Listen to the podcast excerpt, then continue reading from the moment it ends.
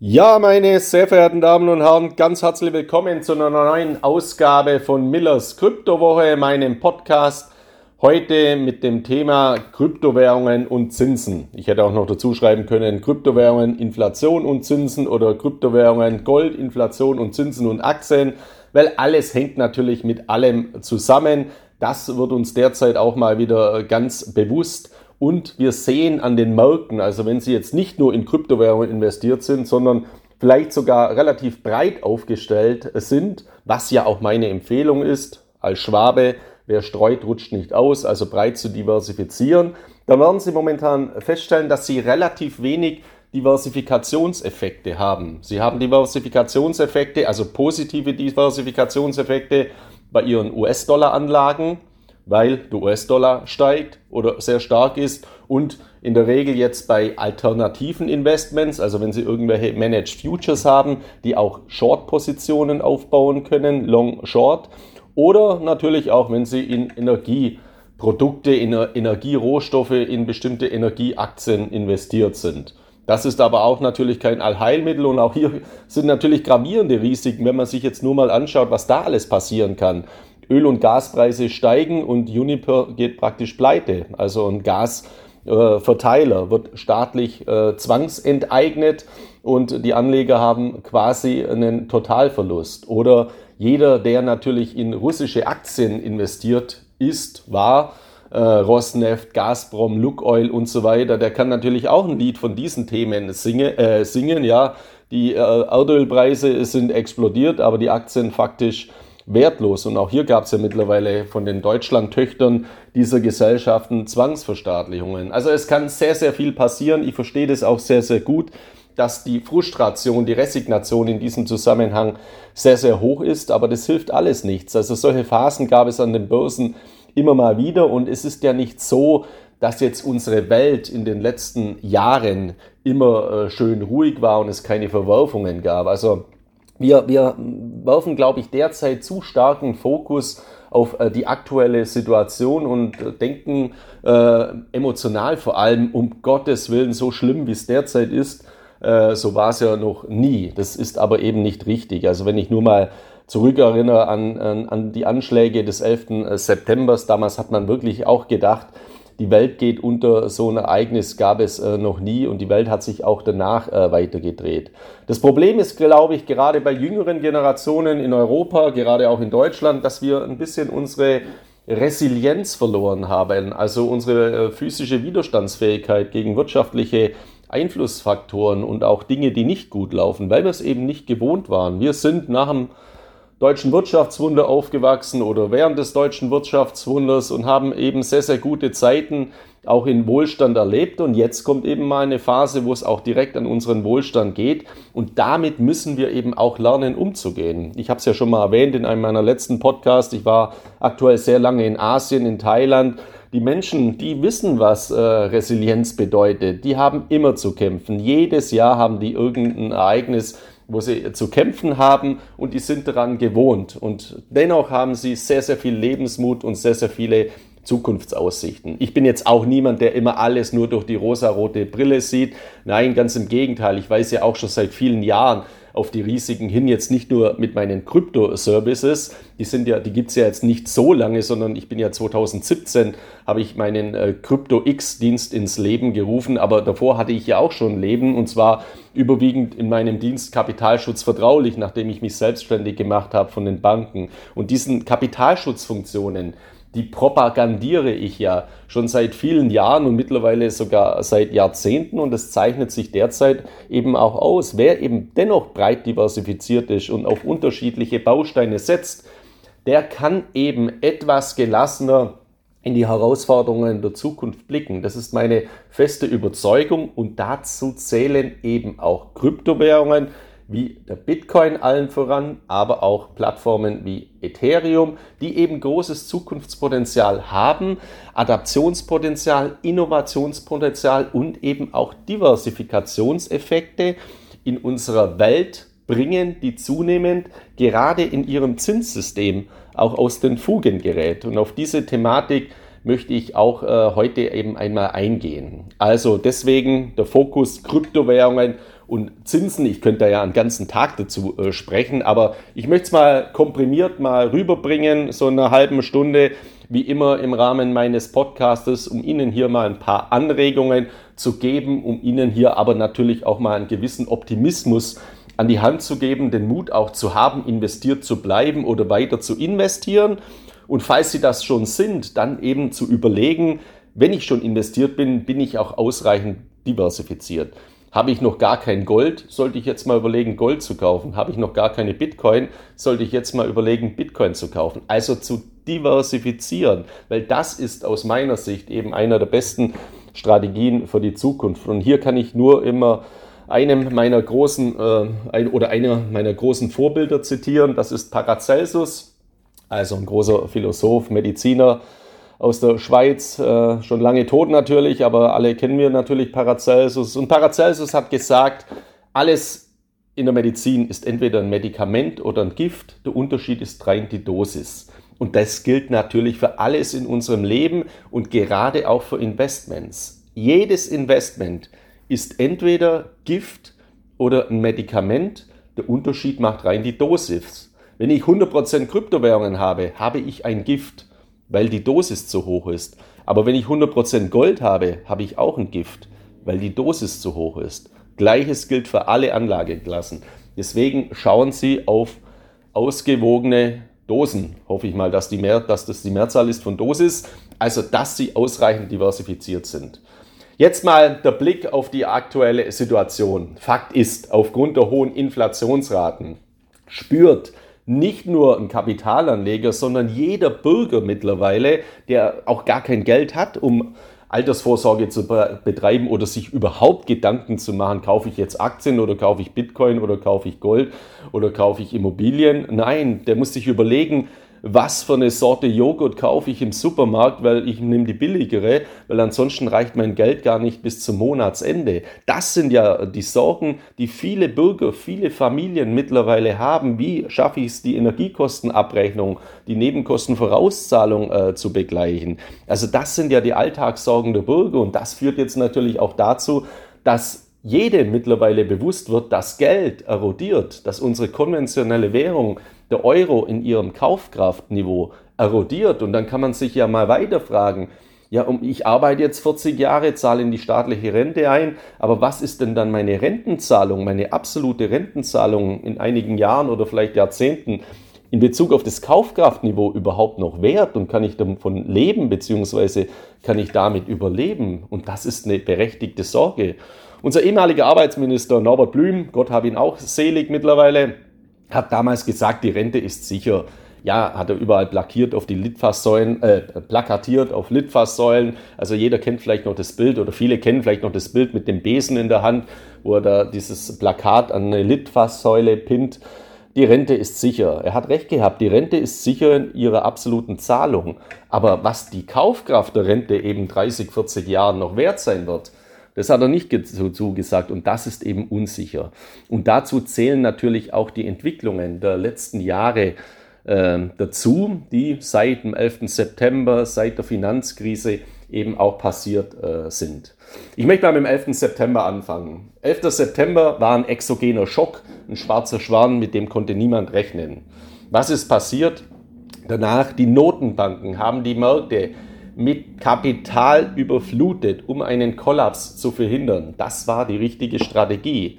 Und was haben die Notenbanken danach gemacht? Auch die richtige Strategie, nämlich dieses gigantische Kapital, das damals in die Märkte gepumpt wurde, langsam den Märkten wieder entzogen. Das ist wie wenn man ins Krankenhaus kommt, weil irgendwas ist, dann bekommt man auch ein paar Spritzen reingejagt, damit eben der Organismus stabilisiert wird. Aber wenn man jetzt jeden Tag die Spritzen weiter reinjagt, dann wird man irgendwann mal äh, kollabieren. Oder jemand, der ständig dopt, der wird halt irgendwann mal umfallen, tot, weil dieses Doping der Körper nicht verkraftet. Und das, was wir äh, jetzt nach der Finanzkrise gemacht haben, die Notenbanken, das war eben auch die Märkte massiv mit Liquidität geflutet dann versucht, so bis ins Jahr 2015 die Liquidität aus den Märkten zu äh, nehmen, aber dann kam schon der nächste Kollaps. Dann kamen eben Euro-Krise, Brexit und so weiter in weiterer Folge, Migrationskrise, Flüchtlingskrise. Ja, also da kamen enorm viele äh, Krisen in diesem Zusammenhang. Deswegen konnte die Liquidität den Märkten nicht entzogen werden und die Notenbanken haben eine expansive Geldpolitik über viele, viele Jahre weitergefahren, also fortlaufend die Märkte gedopt und diese Märkte waren irgendwann mal abhängig von diesem Doping wie der Fisch vom Wasser. Dann kam der Ukraine-Krieg, also der Einmarsch der Russen äh, unter Wladimir Putin in die Ukraine am 24. Februar. Die Rohstoffpreise sind explodiert, die Lieferketten wurden unterbrochen. Also davor war natürlich Corona, habe ich jetzt ganz vergessen schon. Corona war natürlich auch noch eine gigantische Krise, die zu diesem ganzen Umfeld beigetragen hat, weil hier mussten natürlich auch enorme staatliche Hilfsmaßnahmen in die Märkte gepumpt werden. Also das hat es noch weiter befördert. Dann kam der Ukraine-Krieg. Und dann musste jetzt eben eine Strategiewende erfolgen, weil die Inflation vollkommen aus dem Ruder gelaufen ist und weil die Notenbanken, allen voran natürlich die beiden großen, die US-Notenbank Federal Reserve und die Europäische Zentralbank, die nach wie vor schläft, Warum schläft sie? Ja, weil sie eben ansonsten Länder wie Italien massiv gefährdet. Also die Zinserhöhungen nicht früh genug angefangen haben und jetzt natürlich massiv äh, reagieren müssen. Die Federal Reserve hat jetzt am an diesem Mittwoch oder am vergangenen Mittwoch äh, die Zinsen in einem dritten Schritt mittlerweile, also zum dritten Mal nacheinander, um sehr unübliche 75 Basispunkte erhöht. Und mit 3,25 Prozent steht also der Leitzins, der Schlüsselsatz jetzt auf dem höchsten Stand seit mittlerweile 14 Jahren. Und das haben halt die Märkte überhaupt nicht äh, verkraftet. Deswegen kam es auch sowohl an den Aktienmärkten, an den Devisenmärkten, an den Anleihenmärkten und selbstverständlich auch an den Kryptomärkten und übrigens auch an den Edelmetallmärkten zu Verwerfungen bzw. Rückgängen. Normalerweise muss man ja sagen, okay, wenn die Inflationsrichtung 10% steigt, Gold ist der beste Inflationsschutz, äh, Schutz, muss ja Goldpreis jetzt auch auf 2000 Dollar mittlerweile gestiegen sein. Ist er das? Nein. Man sieht, auch das ist eben hier kurz-, mittelfristig belastet. Langfristig bewerte ich das eben aber ganz anders. Dann ist es so von der Federal Reserve, ähm, da gibt es so eine Dot-Plot-Matrix. Ich weiß nicht, ob Sie sich die schon mal angeschaut haben. Ist immer ganz äh, lustig. Also Dot-Plot-Matrix. Bei dieser Dot-Plot-Matrix, da sah die Zinsprognose im Juni noch vor, dass die Schlussrate zum Jahresende eben bei 3,4 Prozent liegt. Ja, jetzt liegen wir jetzt schon bei 3,25 Prozent. Das war eben von den Märkten so einkalkuliert, aber jetzt hat halt Jerome Powell gesagt, ja, es wird weitere Schmerzen geben und wir werden äh, praktisch whatever it takes, das was Mario Draghi auch mal gesagt hat in der europäischen Geldpolitik der EZB, alles dafür tun, um die, äh, die Inflation einzudämmen. Und äh, zwischen den Zeilen sagt er eben auch, wir nehmen eine Rezession in Kauf zum Preis der Inflationseindämmung. Und das ist natürlich äh, die Hauptaussage gewesen, warum die Märkte auch so massiv reagiert haben. Und wenn man sich jetzt mal die Dot-Plot-Matrix anschaut, der FED, dann sieht man eben, dass der Leitzins zum Jahresende jetzt mit 4,4 Prozent erreicht wird. Das ist auch kein neutraler Bereich, wenn die Inflation wirklich bei 9 Prozent bleibt oder noch weiter steigt. Fakt ist aber auch, ja, wenn man jetzt, jetzt alles so massiv abwirkt, dann werden eben auch die Rohstoffpreise sinken, weil die Wirtschaft eben massiv abkühlt.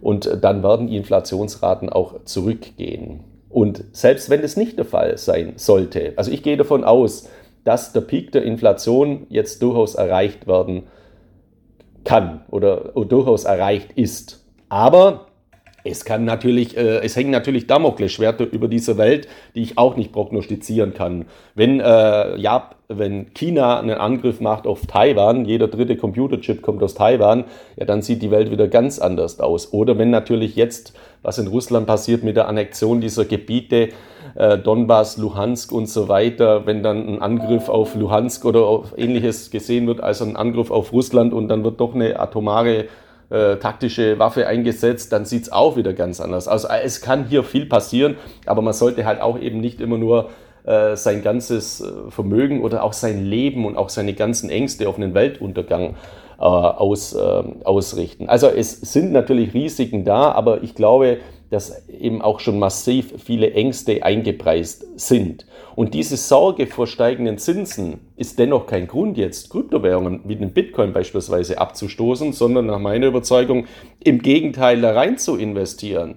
Weil wenn dieses System, wenn dieser Weg der Fed schief geht, ja, dann bekommen wir eine totale Hyperinflation und dann habe ich doch lieber Bitcoin in meiner Wallet als Euro in meinem Geldbeutel.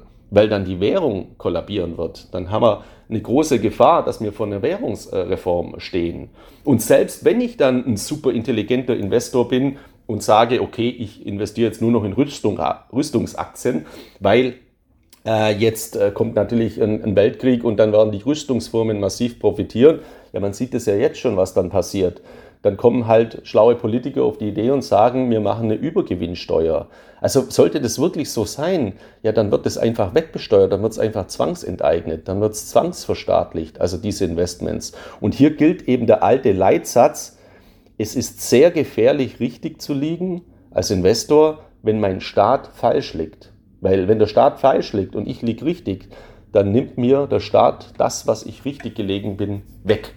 Das hat die Geschichte unserer Welt auch immer wieder gezeigt, weil es zentralisiert ist. Und was ist nicht äh, zentralisiert?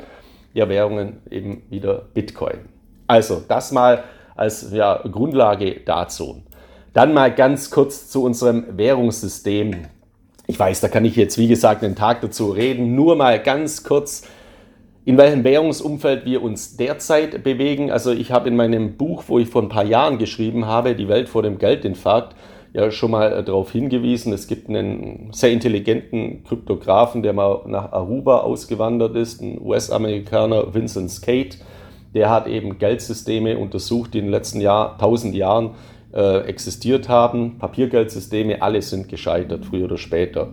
Und die durchschnittliche Laufzeit des papiergeldbasierten Geldsystems war relativ gering, irgendwie bei 30 äh, Jahren rund.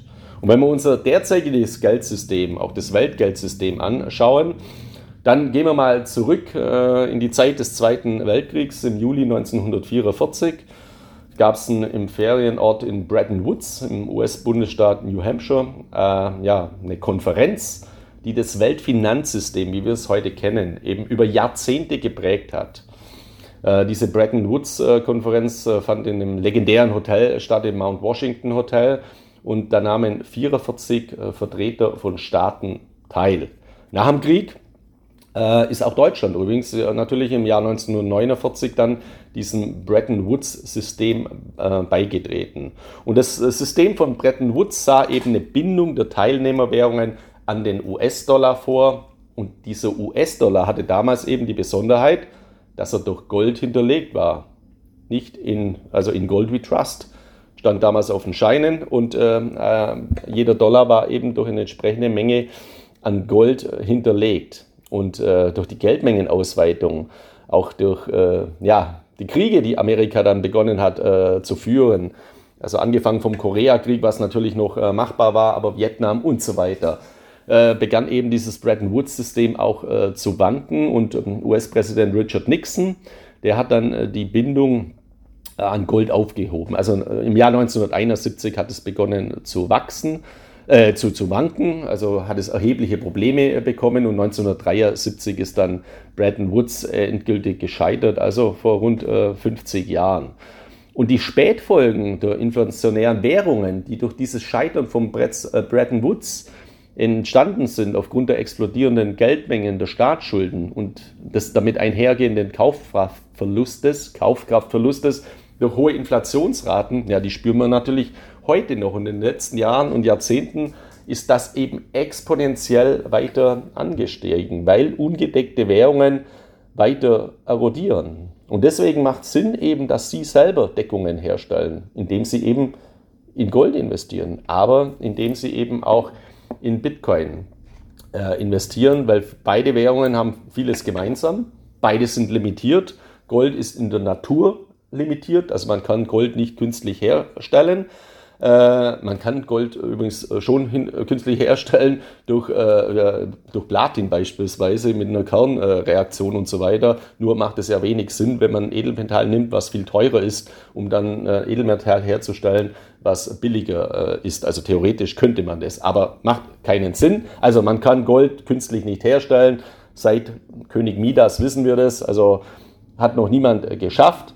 Und deswegen haben wir einen Limitierungseffekt und der ist eben ganz wichtig in einer Welt ausufernden Geldmengen. Und der Bitcoin ist natürlich genauso limitiert. Nicht äh, eben durch einen natürlichen Vorgang, sondern durch einen algorithmischen, mathematischen Vorgang auf 21 Millionen Stück und hat zusätzlich einen eingebauten Inflationsschutzeffekt durch den Halving-Prozess, der eben alle vier Jahre äh, einsetzt und der den Bitcoin irgendwann oder sehr, sehr bald schon auf Inflationsraten Richtung 1% und weniger äh, bringen wird. Das sind auch eben wertvolle Effekte.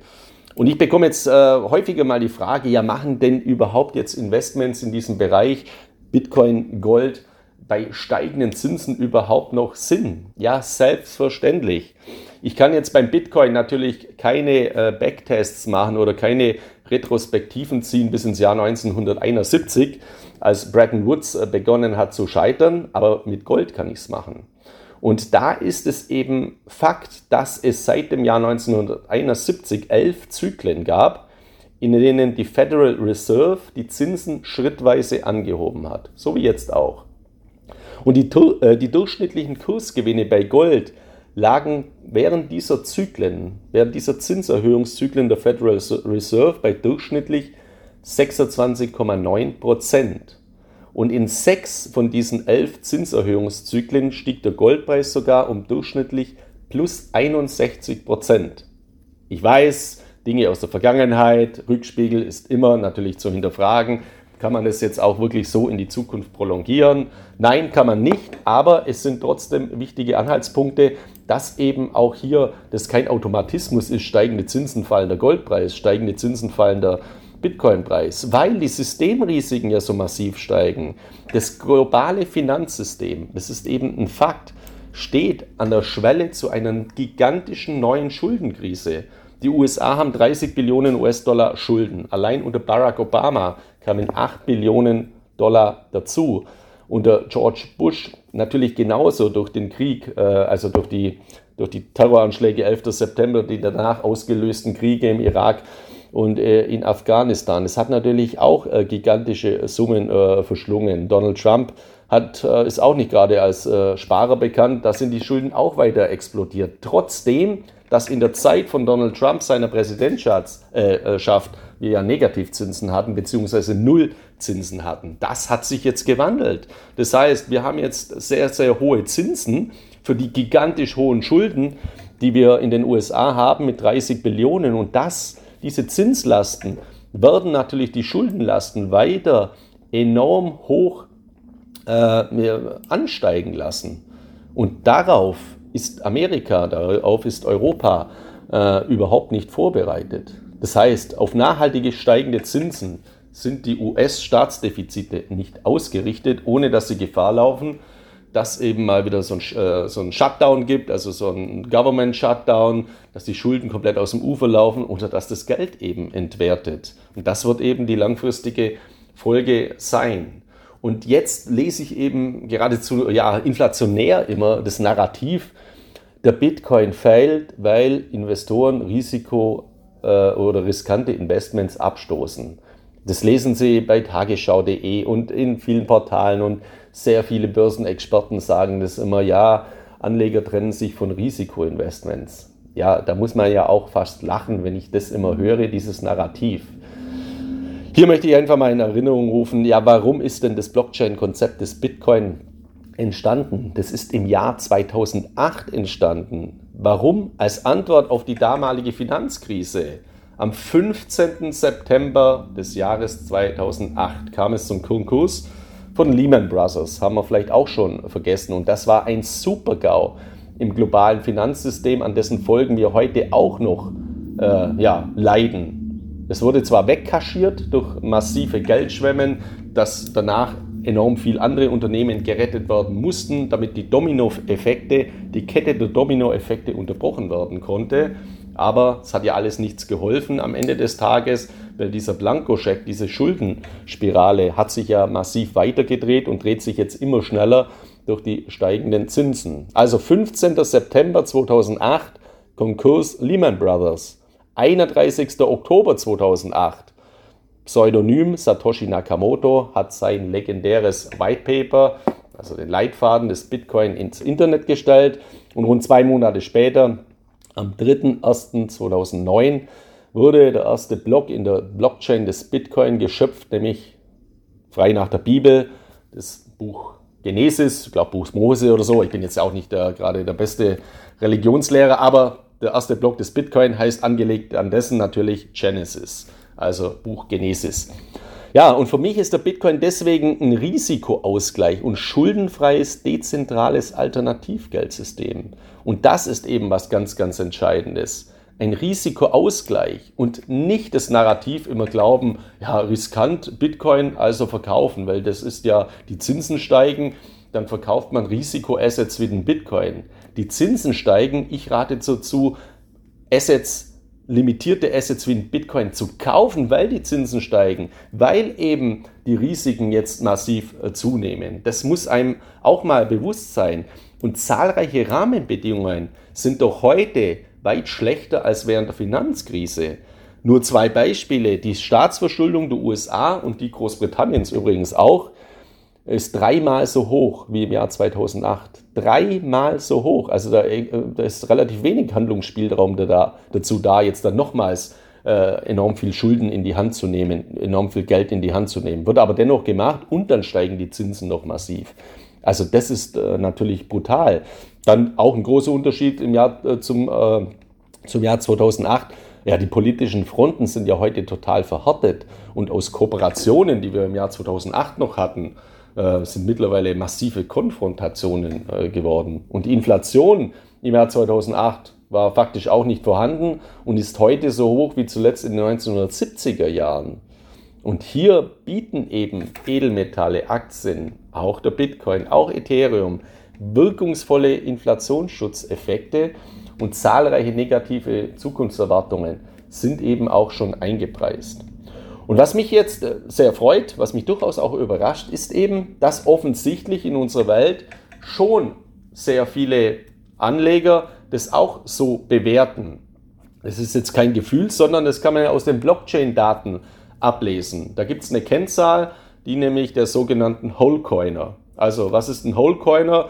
Ein Wholecoiner ist einer, der einen Coin hat. In dem Fall ein Bitcoin Wholecoiner ist also jemand, der mindestens einen Bitcoin besitzt.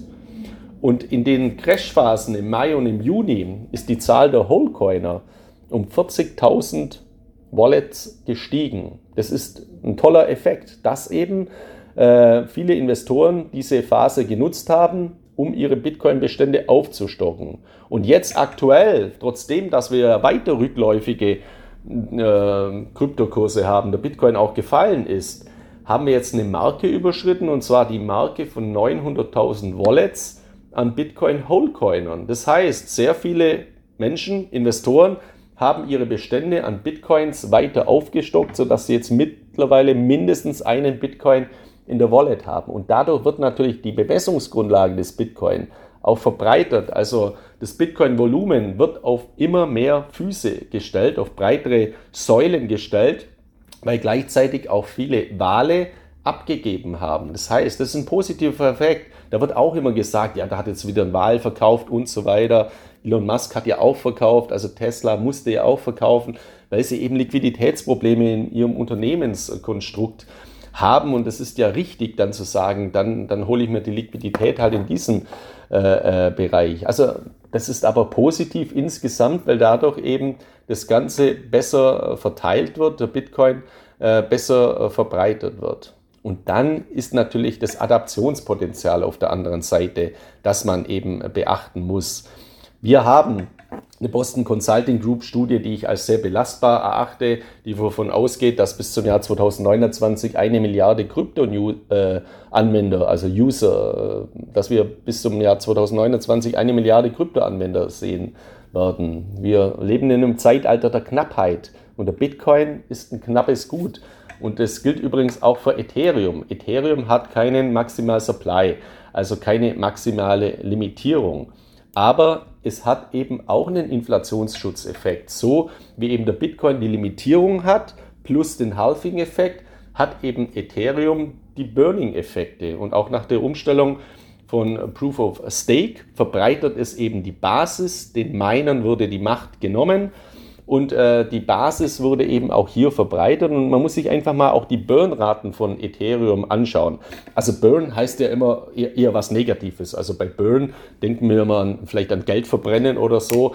Wenn Kryptowährungen verbrannt werden, geburnt werden, ist das was sehr, sehr Positives, weil eben ja, der Maximal Supply, also die, die, die Menge, die Geldmenge reduziert wird.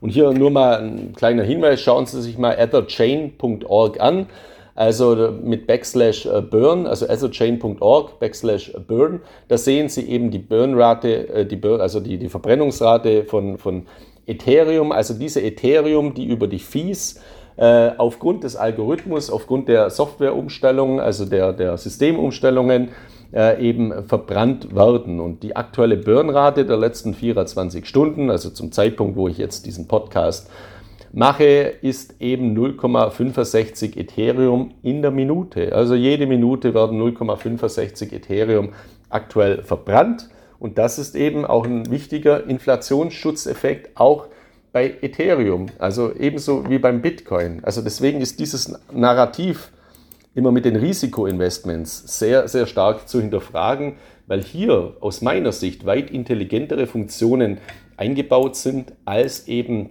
ja, in unserem konventionellen System, weil da gibt es keinen Algorithmus. Da entscheidet halt eine Notenbank so, jetzt hauen wir mal die Zinsen hoch und jetzt braucht der Staat mehr Geld, dann emittieren wir mal die Anleihen und das ist ganz, ganz äh, was Massives. Und in diesem Zusammenhang auch, ich habe es meinen Lesern von Kapitalschutz vertraulich am gestrigen Tag in so einer Analyse mal schon mitgeteilt, äh, eine der, der, ja, der gefährlichsten oder bedenklichsten Entwicklungen, die wir in Europa derzeit haben, muss mal der Blick nach Italien sein. Ich war neulich bei, einem, bei, einer, bei einer, so einer Sitzung einem Gespräch, wo ich ein paar Leute da mal gefragt habe, wie bewertet ihr denn Giorgia Meloni?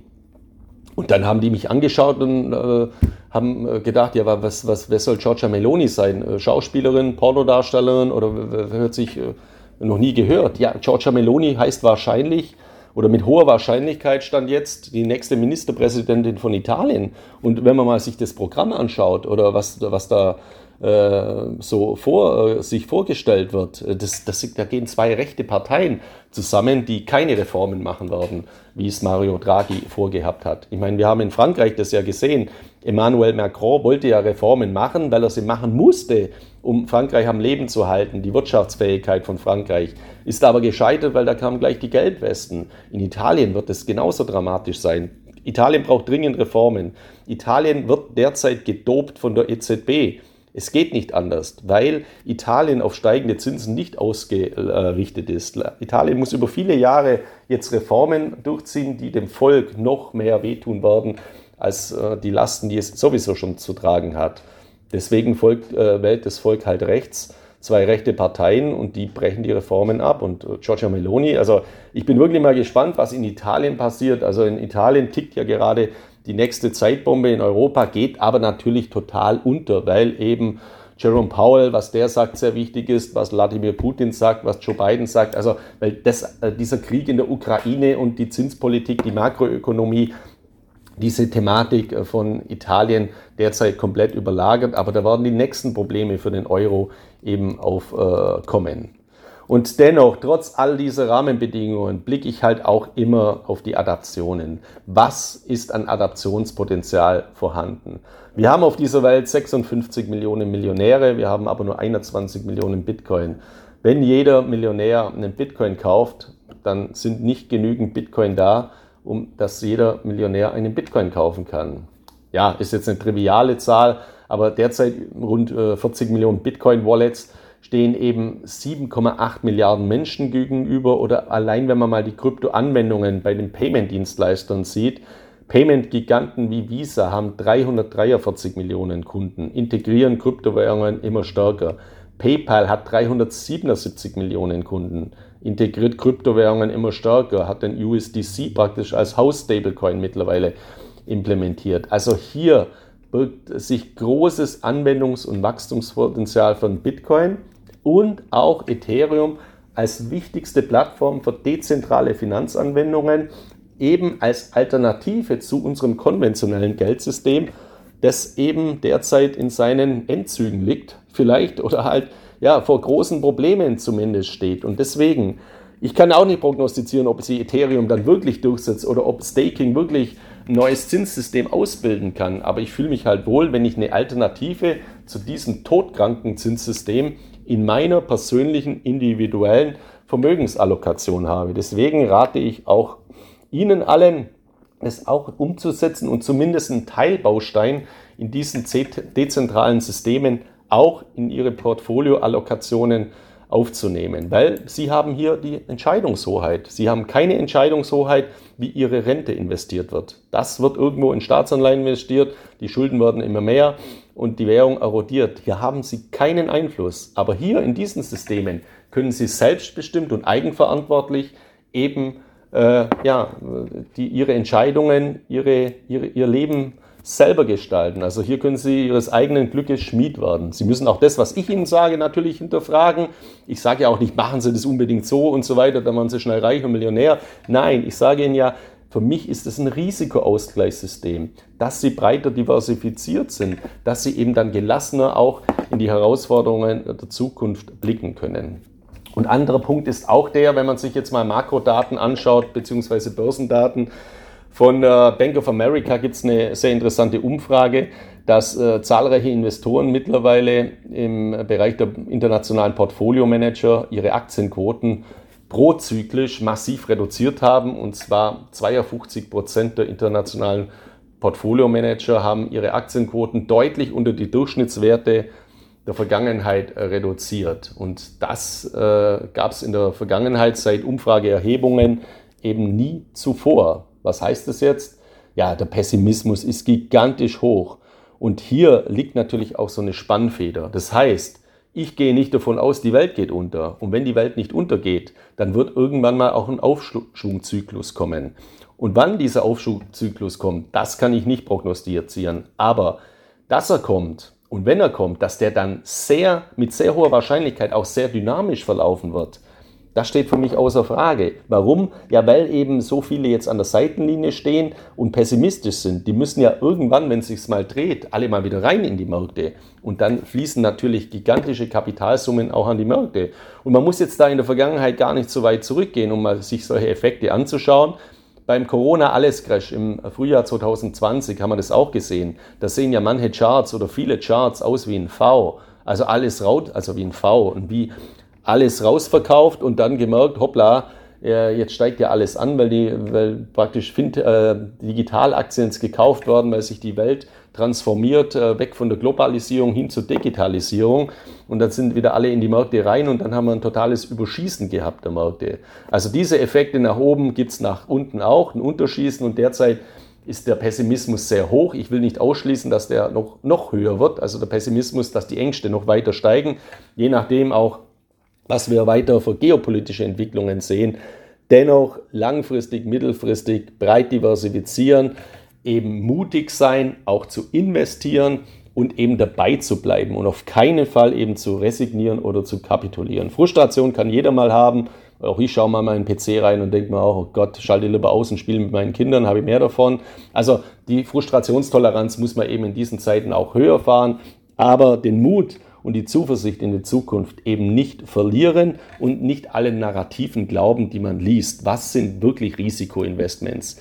Die wahre Geldblase, die größte Blase der Geschichte, liegt nicht im Bitcoin. Da ist keine Tulpenzwiebel. Die liegt in unserem konventionellen Geldsystem. Das müssen Sie sich verinnerlichen.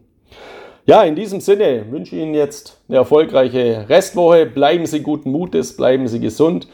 Viele Grüße aus Mallorca und wir hören uns dann in der nächsten Woche wieder mit einer neuen Ausgabe von Millers Kryptowoche. Tschüss.